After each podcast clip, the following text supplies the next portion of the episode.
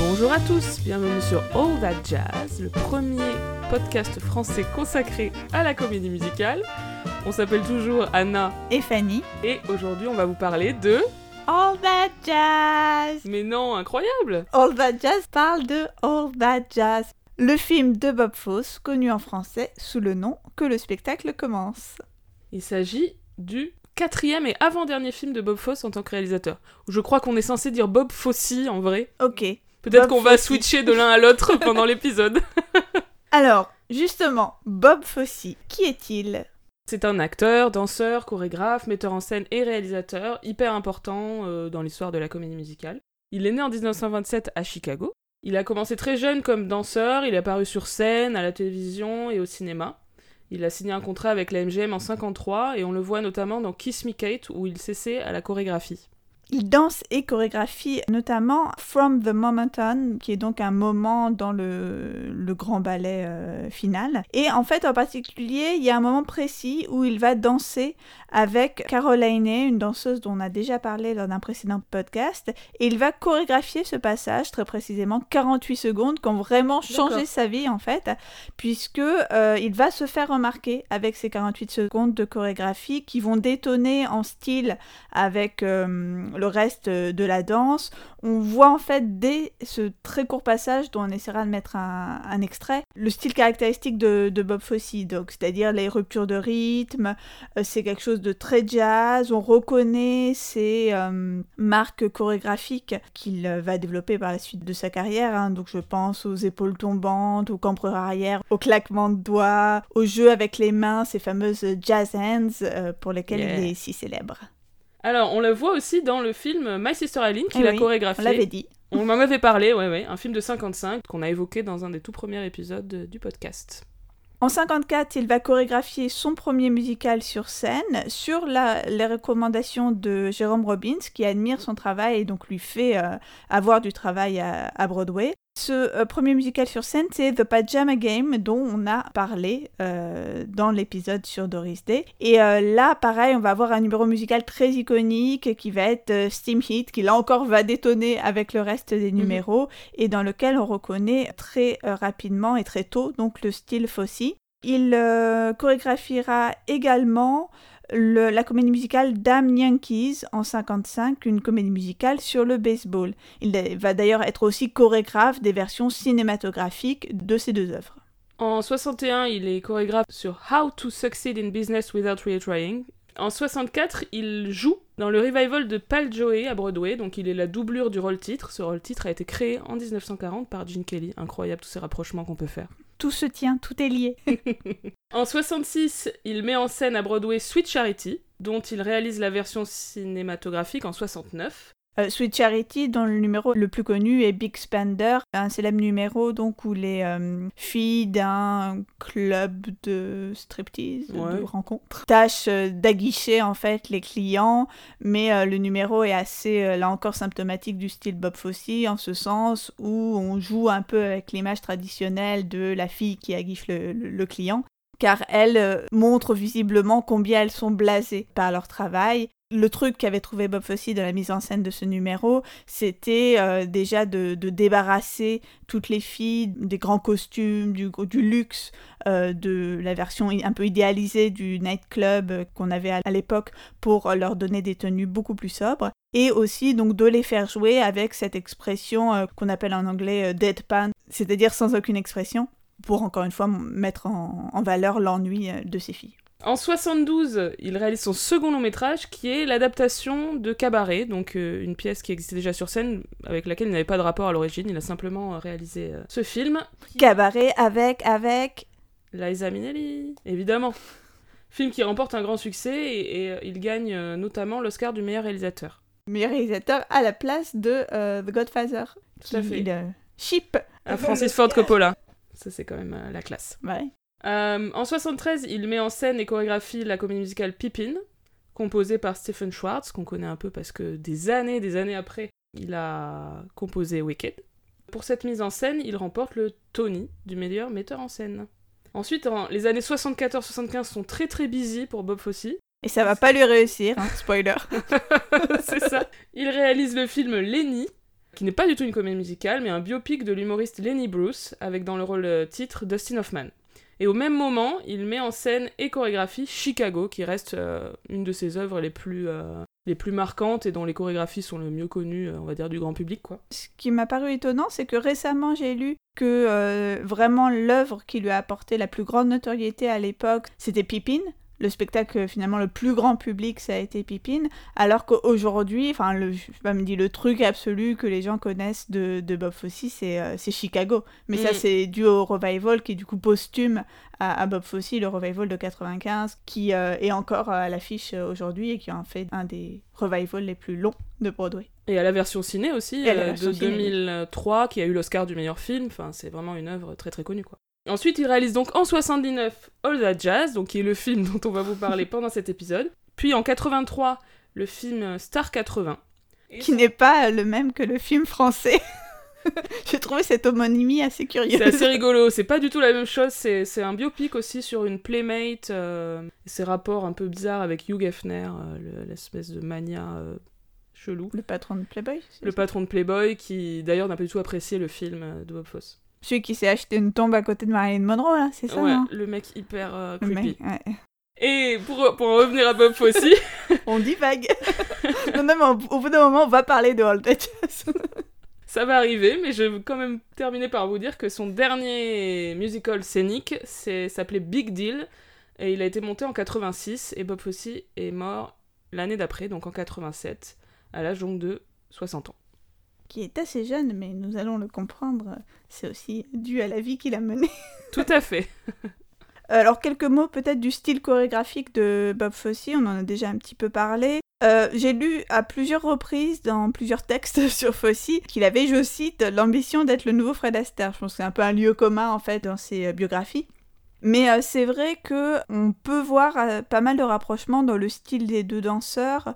Euh, et notamment, ce que je trouvais amusant, c'est que moi, personnellement, lorsque j'ai vu les chorégraphies de, Bob Fosse, j'ai aussi vu une parenté avec Michael Jackson. Mais on sait que Michael Jackson a été beaucoup influencé, par, Astaire, donc je pense qu'il y a vraiment une espèce de, de, lignée comme ça. Alors effectivement, à première vue, Fosse utilise beaucoup moins les claquettes qu'Astaire, mais je pense que c'est aussi lié au fait que c'était moins complètement à la mode euh, à l'époque. Mais on retrouve quand même pas mal de choses dans la façon dont il a été influencé, euh, notamment par le, jazz. Il est, à la différence de Jérôme Robbins, l'autre un petit peu grand chorégraphe de, cette génération-là, hein, la, génération un peu d'après, justement, les Aster, les Kelly, euh, il est moins influencé que Robbins par le ballet, ça aussi, ça, ça se voit. Il va davantage puiser dans le burlesque, dans le vaudeville, où il a fait, comme tu l'as dit, Anna, ses premières armes dès qu'il était enfant. Et par certains aspects, il va aussi se rapprocher de Jack Cole, qui est un autre chorégraphe euh, des années 50-60, euh, qui a d'ailleurs euh, beaucoup travaillé avec Caroline qui a ensuite travaillé avec Bob Fosse, donc elle aussi, elle, mhm. elle apporte ça à Bob Fosse, en fait, le, la danse à la Jack Cole. Alors Jack Cole, moi je le connais surtout par les danses qu'il a fait pour la comédie musicale de la Fox et son emploi euh, des isolations. Enfin, c'est vraiment quelque chose qu'il a importé à la danse jazz de l'époque, c'est-à-dire le fait de faire bouger une partie du corps à l'exclusion des autres parties. D'accord. Et enfin, c'est quelque chose pour lequel il est célèbre et c'est vrai que c'est quelque chose qu'on retrouve euh, chez Bob Fosse où on a vraiment cette économie de moyens. On n'est pas du tout sur une danse spectaculaire, on est sur euh, quelque chose de très précis, des petits gestes en fait, mais qui vont devenir mhm. spectaculaires euh, ça va aussi être doublé au cinéma par l'emploi d'une caméra qui va s'attarder sur quelques passages en particulier. Mais voilà, les contorsions, les isolations, la contraction des muscles comme élément chorégraphique, c'est euh, quelque chose qu'on retrouve chez Bob Fosse et euh, qui vient, je pense, assez directement de Jack Cole. Enfin, je suis pas une exégète des deux, donc je m'avance peut-être un peu, mais je pense que c'est quand même une parenté assez forte qu'on a entre les deux danseurs. L'autre chose pour laquelle euh, Bob Fosse est, connu, c'est euh, son utilisation euh, des accessoires, hein. les cannes, les chapeaux, les chaises, les gants. C'est presque, on va dire, une caricature de Bob Fosse lorsqu'on sort les, les, chapeaux ronds. C'est Pour clôturer sur le travail de, de Bob Fosse en tant que chorégraphe, mentionnons qu'il a en tout, dans toute sa carrière, reçu 8 Tony pour la meilleure chorégraphie. Donc c'est quand même pas mal.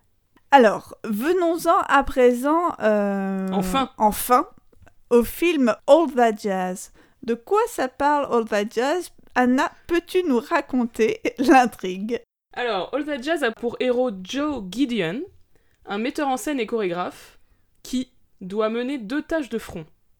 Monter un film qu'il vient de réaliser et mettre en scène une comédie musicale. Ça nous dit quelque chose déjà. Ça me rappelle quelqu'un. il travaille beaucoup trop, il couche avec plein de nanas, il fume énormément, enfin il a une vie un petit peu dissolue. Et sa santé se dégrade.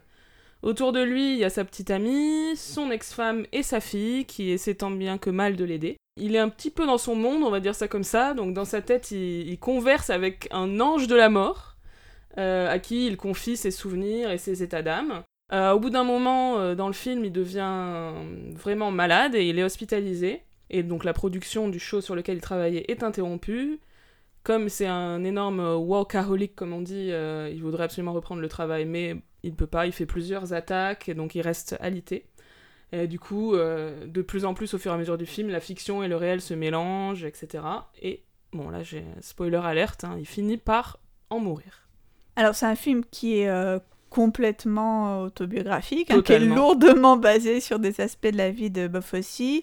Plus précisément, ben, on l'a dit tout à l'heure, hein, c'est vraiment cette année charnière 75 où mm. il est simultanément en train de travailler sur le montage du film euh, Lenny et sur le spectacle Chicago. All That Jazz, c'est donc typiquement un film backstage. Le backstage, on y revient toujours. Hein. C'est-à-dire qu'il va se dérouler entièrement dans le monde du spectacle et euh, même, enfin, en poussant ça à l'extrême, hein, puisqu'on est bien dans le cas d'un personnage dont la vie est consumée par l'univers du spectacle.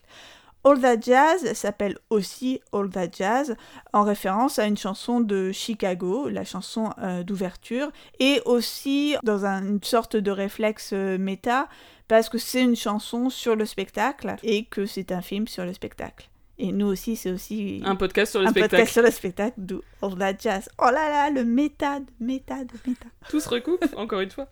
Du coup, ça nous permet de parler d'une série très très récente qui s'appelle Fosse Verdon, qui est donc consacrée à la relation et la collaboration artistique entre Bob Fosse et Gwen Verdon, qui était une danseuse et une actrice à laquelle il a été marié. Euh, et dont il est resté proche jusqu'à la fin de sa vie. Donc on va voir qu'il y a un personnage qui correspond à Gwen Verdon dans le film All That Jazz.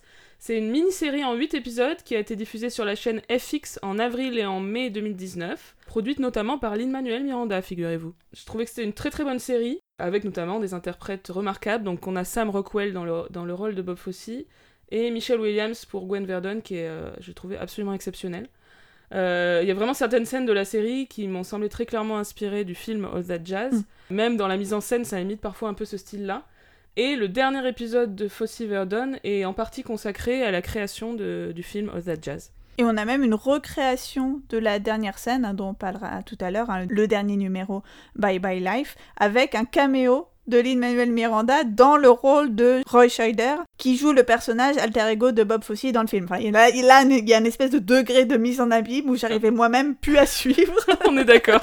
Mais de manière générale, cette série, que j'ai beaucoup aimée aussi, euh, elle m'a bien aidé à faire la correspondance entre les éléments biographiques de la vie de Bob Fosse et, le film, euh, notamment euh, les moments où le personnage de son ex-femme dit qu'elle est trop vieille pour le rôle de Chicago. Enfin, on en parle longuement dans la série de cet aspect-là, qu'elle n'est pas sûre qu'elle puisse jouer Roxy alors qu'elle est déjà un petit peu âgée entre gros guillemets évidemment pour les standards de, Broadway. Voilà. Ou encore même justement ce moment où le show est interrompu 4 mois parce que le metteur en scène est à l'hôpital, bah, c'est quelque chose qu'on voit aussi dans la série euh, et dans le film Mise en abîme étonnante.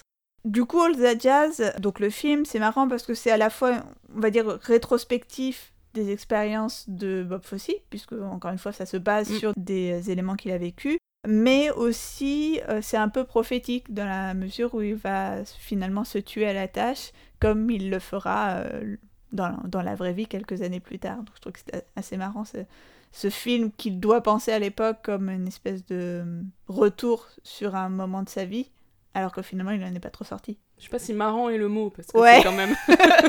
Étonnant Quand même un peu déprimant. Alors effectivement, par rapport à tout ce qu'on vous en a dit pour l'instant, vous devez vous dire que ça n'a pas l'air très drôle comme comédie musicale. Bah, effectivement, c'est euh, une comédie musicale qui euh, diffère largement hein, de tous les autres films musicaux dont on a parlé jusqu'à présent. De la plupart, en tout cas. De la plupart.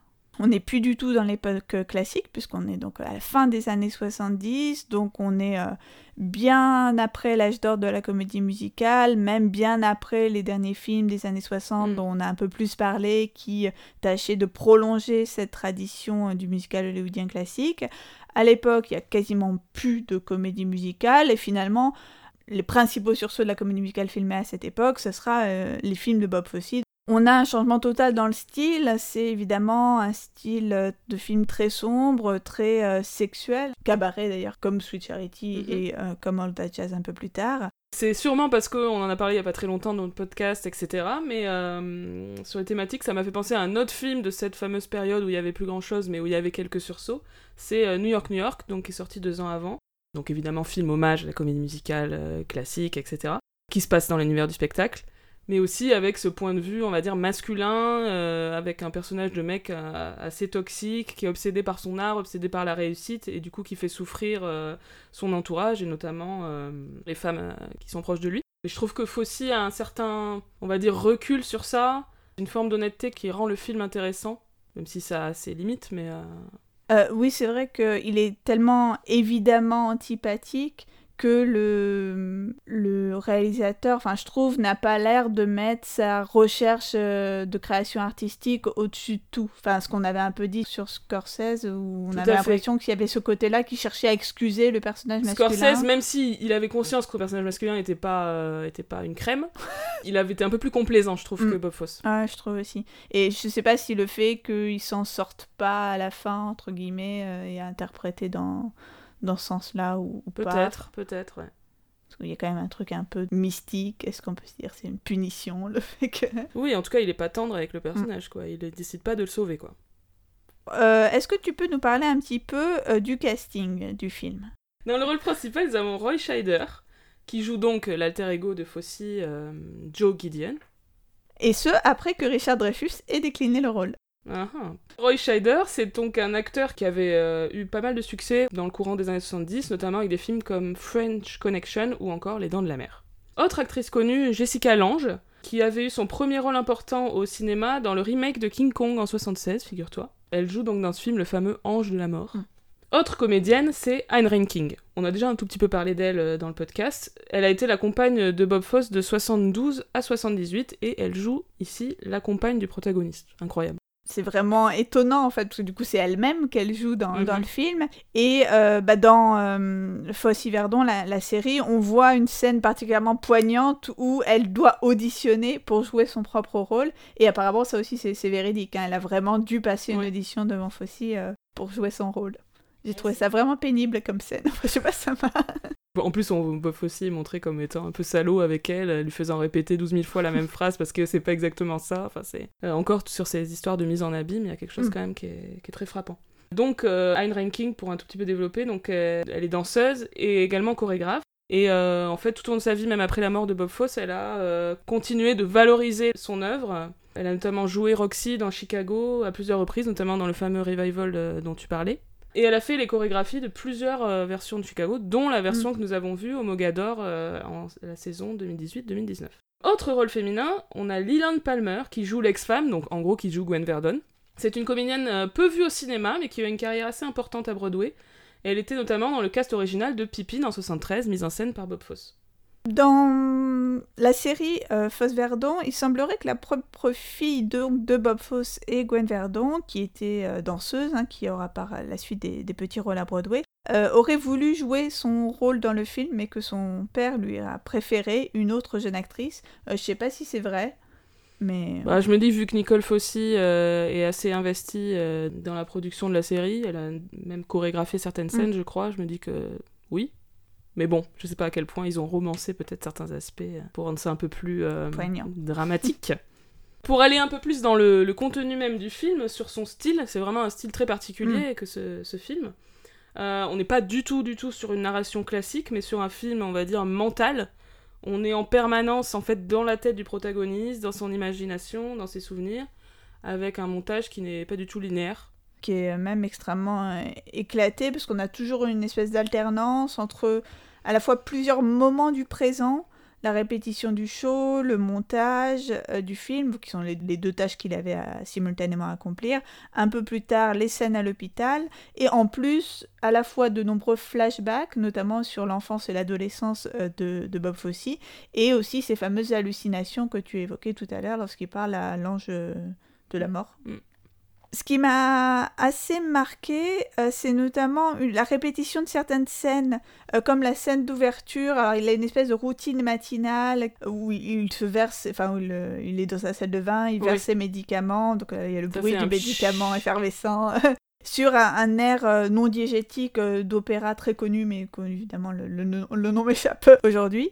Et à chaque fois, il répète comme une sorte de slogan Showtime, Fox, c'est-à-dire c'est le moment du spectacle, les amis. Ça marche moins bien en français. Ouais, ça marche beaucoup moins bien. mais comment tu le traduirais Non, mais c'est ça. Et en fait, à force qu'il répète ce showtime, on voit vraiment qu'il y a un caractère outrancier, mhm. euh, artificiel de ce slogan qui euh, bah, littéralement pousse le, le, personnage à bout. Quoi. Et globalement, sur la structure du film, euh, moi, ça m'a fait un peu penser à un film que j'aime pas du tout non plus.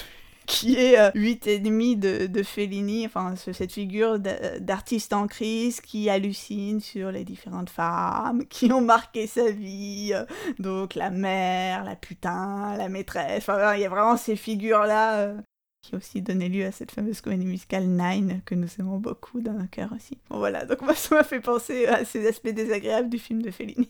Effectivement, il y a un peu de ça. Euh, ce qui est marrant, c'est que Sweet Charity, c'était déjà une adaptation de Fellini du film Les Nuits de Cabiria euh, de 1957. C'était Bob Fosse lui-même qui avait eu l'idée d'adapter euh, ce film en comédie musicale, donc peut-être qu'il était fan de Fellini, je sais pas. Mm. Et alors, ce qui est très étonnant, c'est que le film de Woody Allen, Stardust Memories, qui est un film donc de 80, donc euh, littéralement au même moment, reprend exactement la même histoire.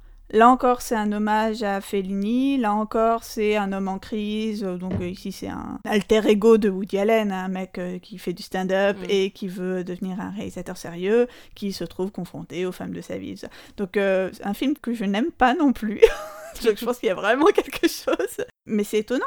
Enfin, je sais pas, j'avais pas réalisé que c'était la même année et vraiment c'est le même film. Enfin, à creuser, à creuser surtout toutes ces versions de 8 et demi que les gens ont eu la nécessité de, de faire pour euh, consoler leur petit ego de mal brisé ou je ne sais quoi. Il y a quelque chose à faire là-dessus. C'est vrai que c'est intéressant, hein ce truc de, de mettre en scène ton alter ego. Euh. La, crise des années 80, faut faire quelque chose. Hein. Non mais c'est fou quand même, pourquoi à ce moment-là mm. ils sont... Je suis sûre que out there, il y a d'autres remakes qu'on connaît pas.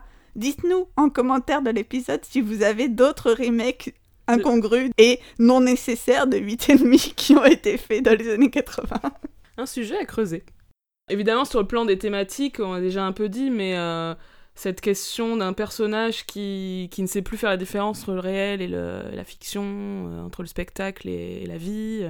Il y a une phrase qu'il dit à un moment euh, à ce fameux ange de la mort, donc évidemment qu'il dit en fait à lui-même puisque c'est un monologue intérieur. Euh, Sometimes I don't know where the bullshit ends and the truth begins. Donc des fois je sais pas où les conneries se terminent et où la, la vérité commence quoi. Donc on a vraiment un personnage qui va mélanger tout mélanger dans sa tête quoi. Euh, donc pour aller encore plus dans les détails, parce qu'on est comme ça, on veut parler un petit peu spécifiquement des numéros et des chansons qu'on entend dans le film et qu'on voit. Bah pour commencer tout simplement, l'introduction, qui est en fait une scène euh, muette, entre guillemets, enfin c'est illustré par une chanson, mais je veux dire, il n'y a pas de son euh, digétique, d'audition, de danse et de chant pour une comédie musicale, donc pour l'équivalent fictionnel de Chicago au son d'une chanson soul R&B très connue qui s'appelle On Broadway. En l'occurrence, c'est la version de George Benson parce qu'il y a eu beaucoup beaucoup de versions. Euh, chanson qui est devenue un standard en termes de chanson hymne à la comédie musicale. Parce que littéralement, ça se passe on Broadway. Mais ceci dit, euh, j'ai l'impression que c'est plus général que juste la comédie musicale. Ouais. Parce qu'il parle, il mentionne le fait qu'il joue de la guitare, enfin, mm. ça, c'est pas un truc très spécialement Broadway. Donc, c'est plus généralement une chanson sur des musiciens ou des artistes en général qui, veulent, qui veulent réussir dans l'univers du spectacle à New York. Parce que Broadway, en fait, en plus des théâtres, c'était aussi euh, le lieu où plusieurs maisons de disques importantes étaient localisées, en fait, euh, dans les années 50 et 60. Euh, au numéro 1619 et 1650. C'est assez connu quand on étudie la musique, et notamment la musique noire, en fait, des années 50-60. on voit ça dans la comédie musicale Beautiful sur, sur la compositrice Carole King. Mm. Un des tout premiers numéros s'appelle justement le 1650 Broadway Medley. Et d'ailleurs, on entend aussi la chanson On Broadway dans cette comédie musicale. Tout se tient, tout est lié. Encore une fois. Ça, c'est vraiment un exemple très archétypal de scène backstage, au sens où on reproduit le quotidien du travail de, dans les théâtres, avec donc cette élimination progressive des danseurs, le passage et la répétition par groupe, où voilà, certains vont être sélectionnés, et d'autres pas. Ouais, c'est une scène qui m'a vachement fait penser à la première scène de la comédie musicale A Chorus Line, donc qui parle typiquement de ça, de l'univers du spectacle avec des danseurs qui passent des auditions et qui sont éliminés les uns après les autres. C'est une comédie musicale qui a été créée sur scène en 75. Il y a eu un film d'ailleurs aussi en 85. Oui, moi aussi, j'avais pensé à, cette scène de Chorus Line, et surtout parce qu'on voit, on retrouve cette même idée de jeunes gens qui sont prêts à tout pour avoir le, job. Mm. D'ailleurs, littéralement, elle lui dit J'ai besoin de ce job. Et dans Chorus Line, il y a une. Euh, bah, c'est dans la première chanson justement qui. Ah oui, I euh, really need this job. oui, oui. Il y a d'autres moments qui me semblent aussi particulièrement exemplaires de trucs génériques en fait qui font le film backstage. Enfin, j'ai réfléchi à ça en fait en, voyant All That Jazz. Euh, bah, le logo titre en lettres de néon hein, sur, mm. euh, sur l'affiche. Le 5, 6, 7, 8 qui le répète à plusieurs reprises, qu'on retrouve aussi dans Chicago. Non? Ouais, au début. C'est ça. Hein. Quasiment au tout début de Chicago, ouais. Euh, le chorégraphe qui va crier sur les danseurs, les danseurs qui se découragent la thématique aussi de euh, la façon dont l'art va répondre à, la vie. Enfin, il y a plein de choses, en fait, plein de petites choses dans le jazz qui me le font presque envisager comme une parodie de film backstage, tellement c'est backstage. Je voulais évoquer un, numéro, mais justement qui sort un tout petit peu de mm. ça. C'est euh, le numéro Everything Old is New Again où on a la fille et la petite amie du, donc, du protagoniste qui dansent devant lui pour le consoler. Elles mettent, en gros, elles mettent un disque euh, sur leur euh, lecteur euh, chez eux et elles chantent sur la chanson et elles dansent. Et c'est un, moment très touchant et très chaleureux, je trouve. Oui, je crois que c'est mon préféré du, mm. du film, peut-être aussi, encore une fois, parce qu'il est très différent des autres, et qui me fait un peu penser à des trucs euh, plus classique, je pense notamment au numéro Under the Bamboo Tree euh, de, du chant du Missouri euh, avec Judy Garland et Margaret O'Brien, où on a aussi ce côté spectacle dans le spectacle devant un cercle d'intimes. C'est une vraie respiration dans le film, je trouve. C'est un moment où on n'est ni dans la tête du protagoniste, ni mm. dans son travail, et où on va voir d'autres personnages que lui qui vont créer quelque chose. on est d'accord, c'est très, un très beau moment. De manière générale, peut-être un mot sur la façon dont les numéros sont filmés une façon de filmer très différente de, euh, des comédies musicales de Gene Kelly ou Fred Astaire, où la danse était filmée en pied. Ici, les numéros sont très montés, on a des corps fragmentés, une caméra qui va euh, s'attarder sur un mouvement, une partie du corps, une expression, un peu comme si ça allait présager l'esthétique clip des années 80 et 90 euh, qui vont s'en suivre. Alors dans ce film, on a des numéros backstage réalistes, c'est-à-dire des personnages qui dansent en répétition, etc. On a d'autres numéros qui sont dans la tête du personnage, mais on a parfois, euh, au fur et à mesure que le film avance, mm. même un mélange des deux en fait. Euh, dans la dernière partie du film, où Joe, euh, qui est dans la réalité et sur son lit d'hôpital, se voit en train de filmer des scènes de comédie musicale, mais il est lui-même sur son lit d'hôpital dans, enfin sur le, plateau. C'est très très bizarre. donc c'est les deux à la fois en fait. Et donc il filme ces scènes de comédie musicale qui ont pour vedette encore une fois, son ex-femme, sa petite amie et sa fille. Il y a deux séquences dans, dans ce trio dansé, il me semble, que je trouve assez, assez touchant pour le coup. Euh, une première où elles sont en costume un peu euh, paillettes, genre euh, la, la chorus line. Et ensuite, je sais pas, j'ai pas trop compris ce, costume, mais elles étaient genre déguisées un peu en, veine ou en truc d'hôpital. Enfin, c'est chelou. Bizarre, non? Ouais, C'est chelou. je crois qu'il n'y a pas d'autre mot. c'est assez dérangeant là pour le coup la deuxième partie. Donc ce mélange du rêve et de la réalité, qui est donc, on l'a déjà dit, hein, tout le thème du film, va vraiment être exacerbé à mesure que le film progresse et va atteindre cette sorte de paroxysme euh, au moment où, on va avoir des girls en costume emplumé à la Siegfried Follies qui vont euh, être autour du lit d'hôpital. Donc là, on comprend qu'il a vraiment sombré dans un fantasme euh, assez inquiétant. Alors juste pour dire un mot des chansons, en fait les chansons dans ce film sont des reprises de morceaux assez connus. Donc All That Jazz est en quelque sorte un jukebox musical. Donc, un euh, jukebox musical, c'est donc euh, une comédie musicale euh, dans laquelle les chansons sont reprises d'autres sources, ne sont pas écrites pour la comédie musicale en question. les chansons dans All That Jazz sont majoritairement des morceaux de jazz des années 10-20, comme After You've Gone, qui est un classique chanté notamment par Judy Garland dans For Me and My mais qu'elle chante aussi euh, dans le concert du Carnegie Hall, non? Oui, oui, elle a beaucoup chanté dans le concert. Ou encore Who's Sorry Now et Some of These Days. Alors, le fait que tu aies noté ça, ça m'a fait penser, mais je suis pas tout à fait sûre, hein, donc c'est plus une hypothèse à creuser, que j'ai l'impression que c'est souvent dans ces standards anciens que vont puiser ces films hommages à la comédie musicale. Euh, je pense par exemple à Tout le monde dit I love you, ou tu faisais remarquer aussi à New York, New York. Mm.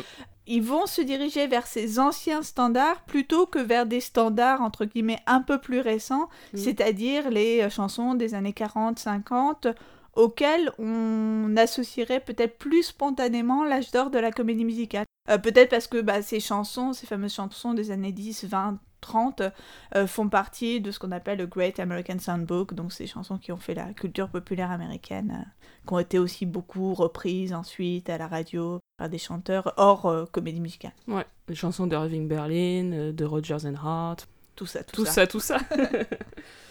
Mais on a aussi le numéro final Bye Bye Life, qui pour le coup n'est pas une reprise de, de chansons de jazz des années 10-20. C'est une reprise et même une adaptation disco de la chanson Bye Bye Love, qui est un gros succès des années 50 des Everly Brothers.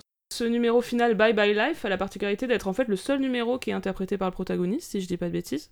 Dans un décor assez kitsch avec euh, musiciens et danseuses, un, décor un peu de plateau télé, Mm, ouais. euh, voilà, euh, en mode disco. Donc c'est une représentation assez originale de la mort, hein, puisqu'il il est en train de mourir au moment où ce numéro se passe, et il dit donc bye bye life. En fait, jusqu'au dernier moment, le, protagoniste voit sa vie comme une comédie musicale et il lui dit adieu en chanson. Et en fait, juste après le dernier applaudissement de, ce numéro, il va, il va mourir. Je me suis demandé si dans ce grand numéro final, il fallait voir une référence à la tradition bah, du Big Production Number qui euh, souvent clôturait les films de l'âge d'or. On en a euh, déjà parlé, hein, mais les finales de euh, Tous en scène, Un Américain à Paris, etc. Est-ce que c'est une sorte de clin d'œil ironique de, de Bob Fosse à cette tradition? Je ne sais pas. Mais ce n'est pas tout à fait fini, Mm. puisque le dernier plan du film, en fait, c'est on voit la main d'une infirmière qui referme le sac mortuaire en plastique dans lequel repose le protagoniste, et en fond sonore, on a la chanson There's no business like show business. La version euh, d'Ethel Merman et une chanson qui va se prolonger ensuite euh, pendant euh, tout le- le générique. Et là encore, on retrouve euh, ce regard assez, euh, assez acerbe, en fait, assez ironique de Bob Fosse sur euh, cette espèce de collusion entre la vie et le spectacle qui ne peut mener visiblement qu'à la mort. C'est assez fort, je trouve. Ça joue sur le contraste entre l'image, on va dire, sordide s'il en faut, de- du sac mortuaire et le côté évidemment extrêmement enjoué de la chanson. Un mot peut-être simplement des récompenses? Euh, obtenues euh, par ce film. Figurez-vous qu'il a reçu en 1980 la Palme d'Or au Festival de Cannes, obtenu ex aequo avec Akira Kurosawa pour Kagemusha. Tout à fait. Le jury était présidé, figurez-vous, par Kirk Douglas. Et Leslie Caron en faisait partie. Hmm, népotisme Donc un film euh, qui a été très très apprécié et très reconnu euh, dès sa sortie en fait. Et qui a eu 10 nominations aux Oscars. Il a notamment été nommé en meilleur film, meilleur scénario, meilleur acteur, et c'était la troisième nomination de Bob Fosse comme meilleur réalisateur. Il en a remporté 4. Montage, musique, décor et costume. Des Oscars plutôt mérités. Notamment le montage, je trouve que Oui, oui. ça fait partie des, des qualités du film. Eh bien, euh, est-ce que All That Jazz a quelque chose à rajouter sur All That Jazz? Je ne crois pas. Eh bien, nous vous remercions et euh, nous remercions également nos partenaires, euh, l'écran pop et, Tony Comedy. N'hésitez pas à commenter, partager vos impressions sur ce film euh, atypique, étonnant, enfin un film qui suscite euh, forcément des réactions. On peut le dire. N'oubliez pas, si vous avez en tête un autre remake non nécessaire de 8,5, j'y tiens. Je crois qu'on tient quelque chose, là on va creuser. Et euh, en attendant, on vous dit euh, à bientôt pour un nouvel épisode de All My Jazz. À très vite